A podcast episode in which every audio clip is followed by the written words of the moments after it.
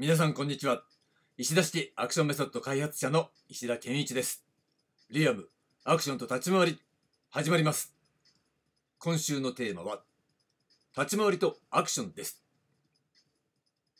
はいということで、えー、今日は3日目水曜日ですね、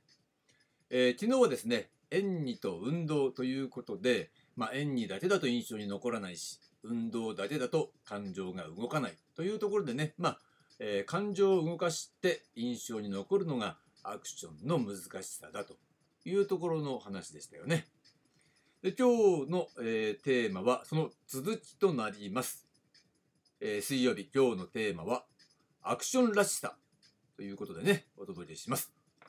えー、これ、えアクションらしさということなんですがまあアクションらしさっていうことは多分ね、えー、人それぞれ実際は、えー、異なる印象を持っているとは思うんですよ。えー、だけれども、まあ、それはそれでいいとしてね、え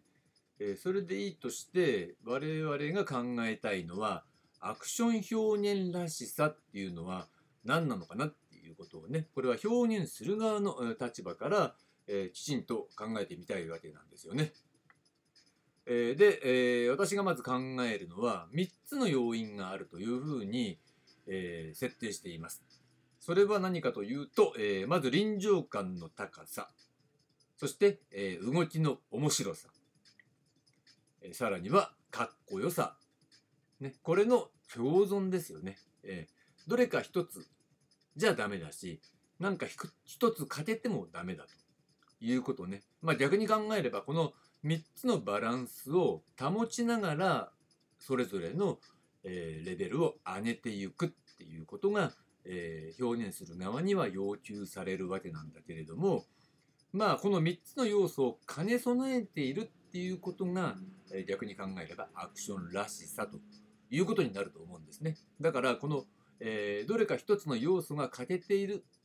表現っていうものがアクションらしさが足りないと。もしくはアクションらしくないよねと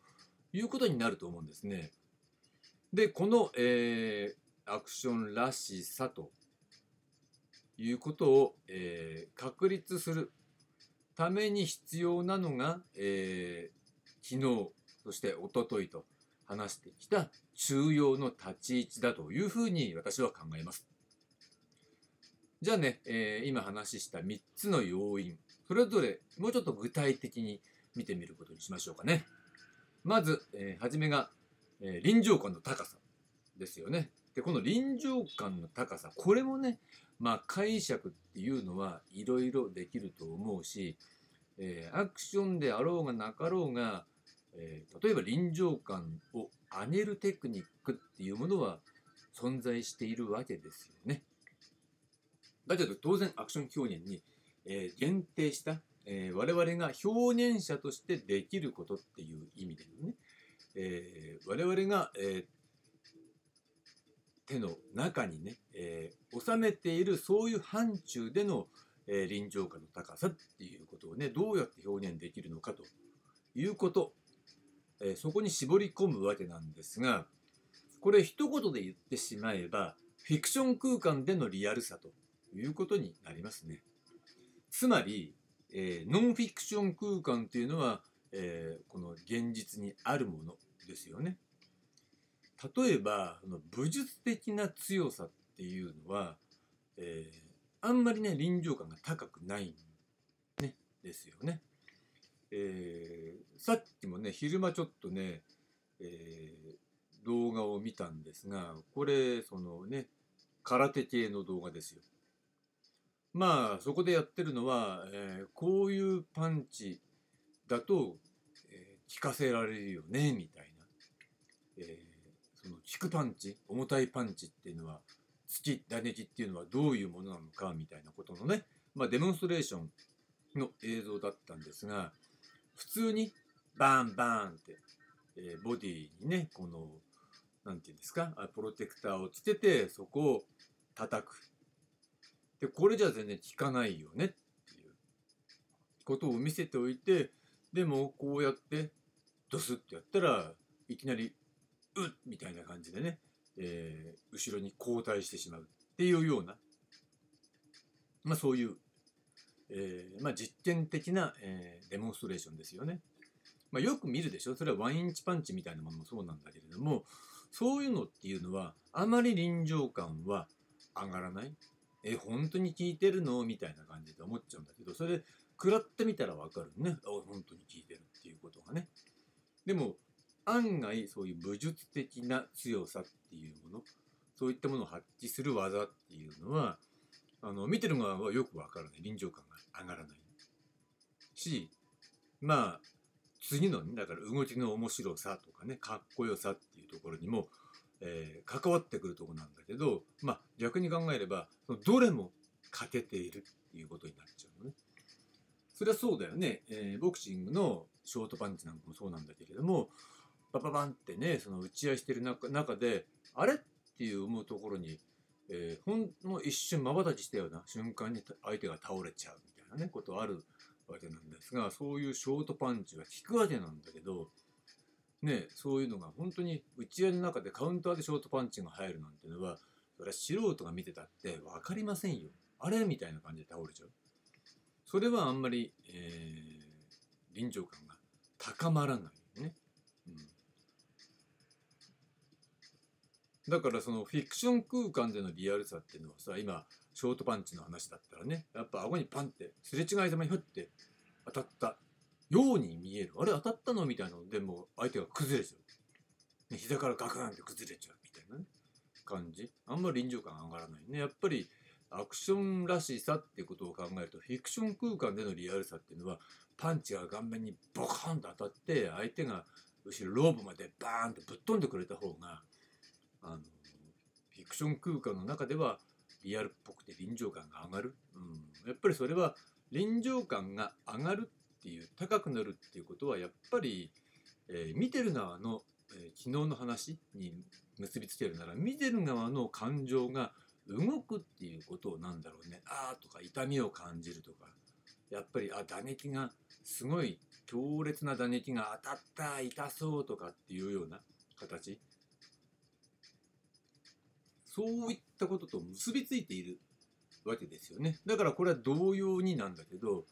うん、そこにかっこよさとかそういったものも結びつくから感情が動くわけですよね。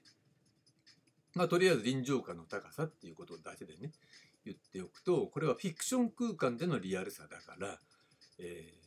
段取りを前話したように段取りを感じさせないそのえぐい、えー殺し合いシーンみたいなねそういったものの話を前したことがねあったと思うんですがうんまああれだってさフィクション空間ではあるんだけれどもそれは残酷なことバイオレンスっていうのは何でやるかっていうとそれは臨場感が上がるからね。それはそうだよね。ナイフで、えー背中とかバツバツって、えー23回疲れちゃってさそれでもさ、えー戦うみたいなのは見てる方がもう痛々しいよね。うわって自分の方の背中にも痛みを感じるみたいな痛そうみたいな。ということは単純に臨場感が上がるんですよ、ね、暴力バイオレンスっていうのもね、えー臨場感が上がる、うん、だから、えー表現をするっていうか映画を制作する側は安易に導入するっていうのはそれを今話したように安易なんですよねやり方としてはね。だけど臨場感はそれ簡単に上がるから、えー使いたいっていうのもわからないではないけど頭を使わない表現っていうことを考えた時にバイオレンスさえ入れればどんどん臨場感上がるから、えーもっとどうだすげえ残酷なことをっていう方向には、えーあまり頭を使わないでも、えーアイデアっていうのは出てくるっていうかね、うん、一つの思考のパターンっていうのを与えられたら、えーそっち方向でガーッと、え考えていくっていうことはそれはさほど難しくなくてプロじゃなくたって素人だってそんなこと誰だって、え考えやすいものなんですよ。だからあまり評価しないのね。そうじゃなくてフィクション空間の中でのリアルさとかね臨場感の高さってどんなもんなのかなって考えた時にそう言われても話だけ聞いたらちょっとピンとこないなとか思ったりすると思うんですよ。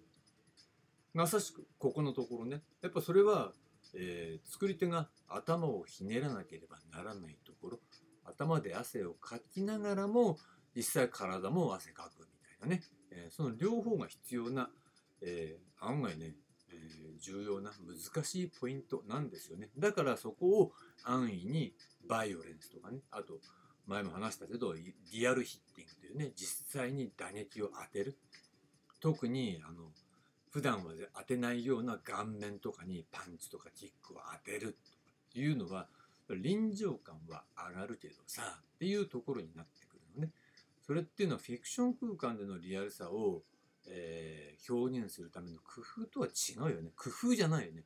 えー、当てないのに当たってるように見せるっていうのが工夫であって実際に当てたらそれ工夫じゃねえだろっていう話ね。えー、単に痛くないように当ててるのか、痛いの我慢してるかどっちかっていうだけでしょ。うん、だから、えー、ダメとは言わないけど安易にそういうことをやっても表現特に最初からやっちゃダメだよね。最初は当てないで当たってるように見せる表現を、えー、やり尽くした上での、えー、実際に当てるってことじゃないとダメですよっていうのはまさしくフィクション空間でのリアルさを表現するための工夫そういったところ、えー、もしくはそういう方法論っていうのは、え、伝統的な、え、アクション表現立ち回り表現の中で培われてきたはずなんでそういったことを身につけた上でやらないと全然、え意味がないんですよつまり頭が悪くなっていっちゃいますよということなんですよで漫画長くなったんで次に行きますねで次が動きの面白さこれはねある種の分かりやすさと言い換えてもいいのかもしれない。つまり、動きが面白いっていうことね、面白いっていうってことは分かるから面白いのね。うん、わけの分かんないことをやって面白いっていうことは、えー、立ち回り表現、格闘を表現する際にはあんまりないわな。うん、何やってるんだかわけわかんないんだけど、面白いとはならない。うん、これがあの人間の心理の、えー、面白いというか難しいところ。だから機械体操的なね、えー、難易度の、えー、ていうの？あのウルトラ C っていうのはさ多分ウルトラ C っていうのは東京オリンピック時代の話だよね。東京オリンピックって前の東京オリンピックですよ。でね今だったら何？D 難度 E 難度 F 難度どのぐらいって感じなんだけどその難度を上げていくっていうこと。そうするとさまあ例えば月面宙返りとかありますよね。月面宙返りっていうとあれだけどあれは何、えー、後方の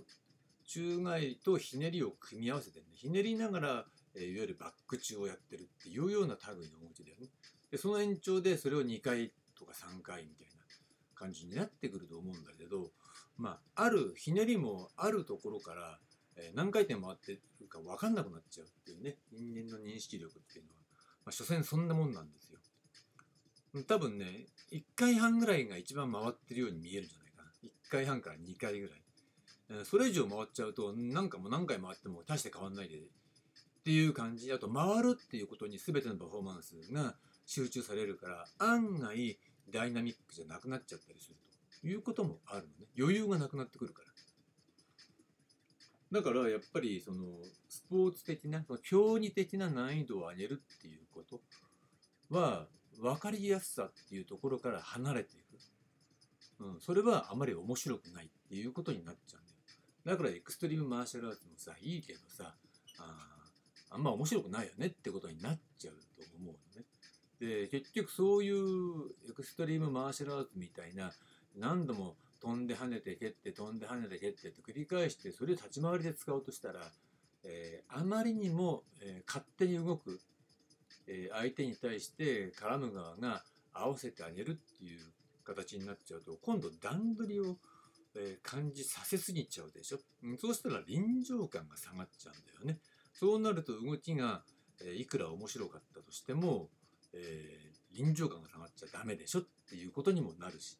えー、逆にそこの動きがね激しい動きになればなんだか分かんなくなってくるそれどこをどういうふうに攻撃しているのかなっていうことが分からなくなっちゃうと、えー、面白くないわけだ。だから見たことのない動きだからいいってわけでもないのね。そうじゃないんだよな。見たことのない動きっていうのはいわゆる非日常的な動きっていうことの中でまあ我々が見ることができる例えばスポーツ格闘技だよね。ボクシングなりなんだろうまあ柔道ぐらいもスポーツ格闘技だよねああいうのもね、うん。そういったもの、えー、あたり競技だよね。いわゆる競技と言われてるもね。そういったものの中では出そうで出てこないような動きっていうのは割と見たことのない動きっていうところの範疇だと思うね。そういったことを、えー、まあクリエイトするっていうことなんでね。それが動きの面白さであって、えー、それを作る際にはやっぱり臨場感が下がらないようにする。工夫は必要ですよ。しかもその臨場感っていうのはフィクション空間でのリアルさという意味での臨場感なんですよっていうことなんですよね。まあまたね長くなっちゃうんでこれ次いきますよ。で次がかっこよさ。これはもう当然だよね。アクションからかっこよさを取ったら何が残るっていうぐらいアクションにとっては重要。かっこよさのないアクションなんてアクションじゃないっていうのが私のまあ一つの姿勢なのかな。うん、だから、えー、かっこつけすぎっていうのがダメなのは当然分かってる。かっこをつけるっていうことと、かっこいいとかかっこよさっていうのは全く違うことなのね。つまりかっこよさっていうのは何かっていうと姿勢形態の良さつまり様がいいっていうことだから姿勢形態と雰囲気なわけだ、ね、姿勢形態形がいい様がいいことによってある種独特のかっこいいなっていう雰囲気が生まれる、うん、それがかっこよさの原点なのね。格好てるっていうのはそこで、えー、こういうポーズを取ったらかっこいいんじゃないかなみたいな。それが格好つけるっていうことで、えそれをはまる場合もあればはまらない場合もあるし、えその辺も難しいところ。だからそれは本人のキャラクターとか作品の性質とかいろいろなところとのバランス兼ね合いがあるわけで、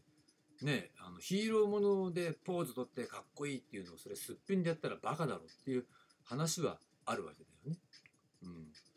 そういったことを、え例に極端な例をね、え考えてみると分かりやすいんじゃないかなと。じゃあ共通するものはって言ったらその姿勢形態のナチュラルな良さ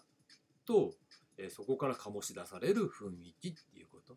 だから究極的には歩く姿動く姿全ての姿勢形態が良ければ究極的には何をやってもかっこいいってとこにつながっていくわけだし、えー、それがね意識しなくてもできるように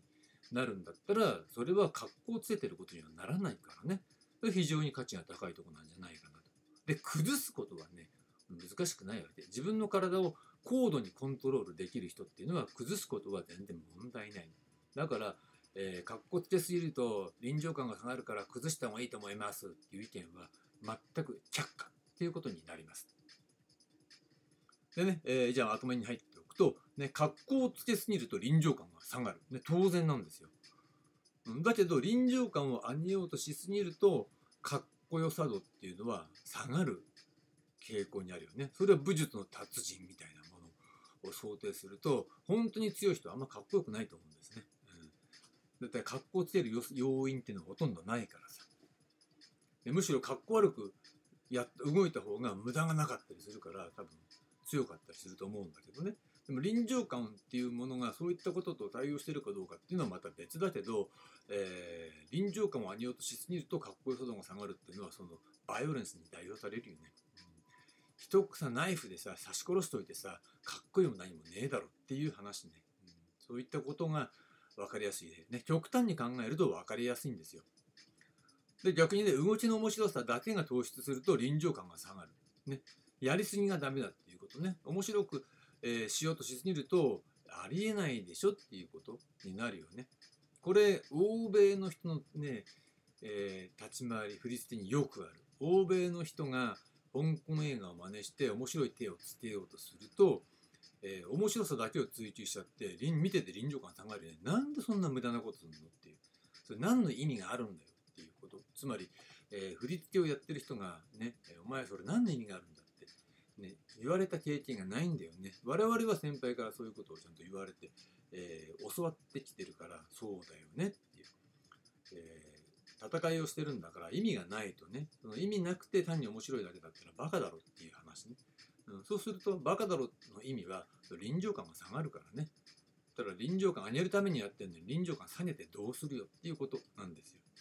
だからこれらのねバランスを取るのが難しいということですね。